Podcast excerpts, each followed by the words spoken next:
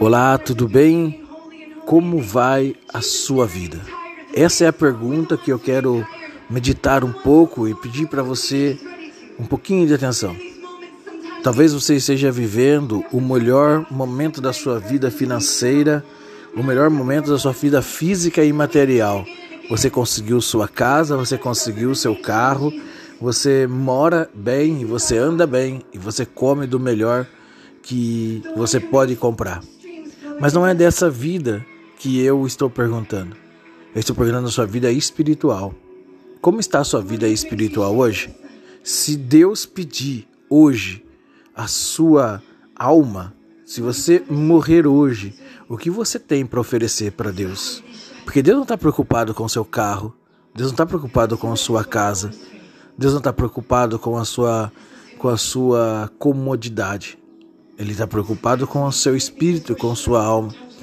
E há muitas pessoas ricas, milionárias, e que são pobres, miseráveis no seu espírito.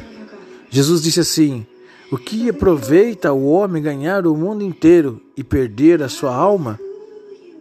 Do que adianta você morar bem, andar bem, comer bem, e quando você morrer? O que vai acontecer com a sua alma? Aqui nós temos um período que vai de 79, às vezes um prematuros ainda morrem bem mais cedo, outros ficam até um pouco mais de, 80, de 79 anos, 80, 90 anos, mas tudo isso é passageiro.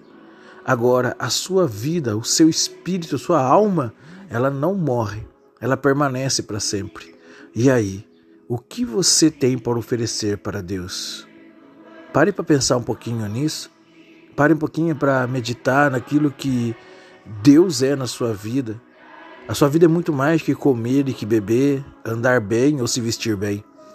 A sua vida ela é formada por espírito, alma e corpo. E comer e beber e encher e satisfazer é coisa da sua carne e da sua alma.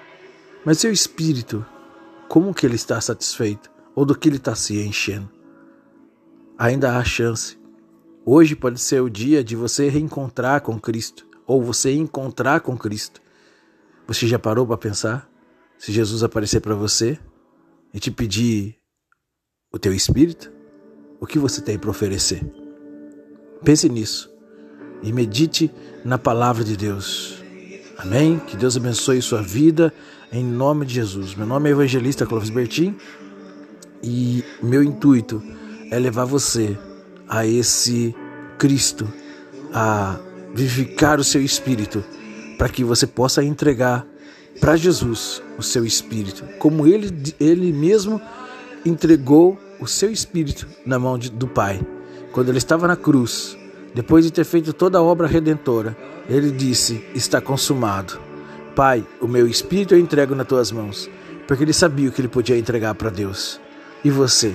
O que você pode entregar para Deus?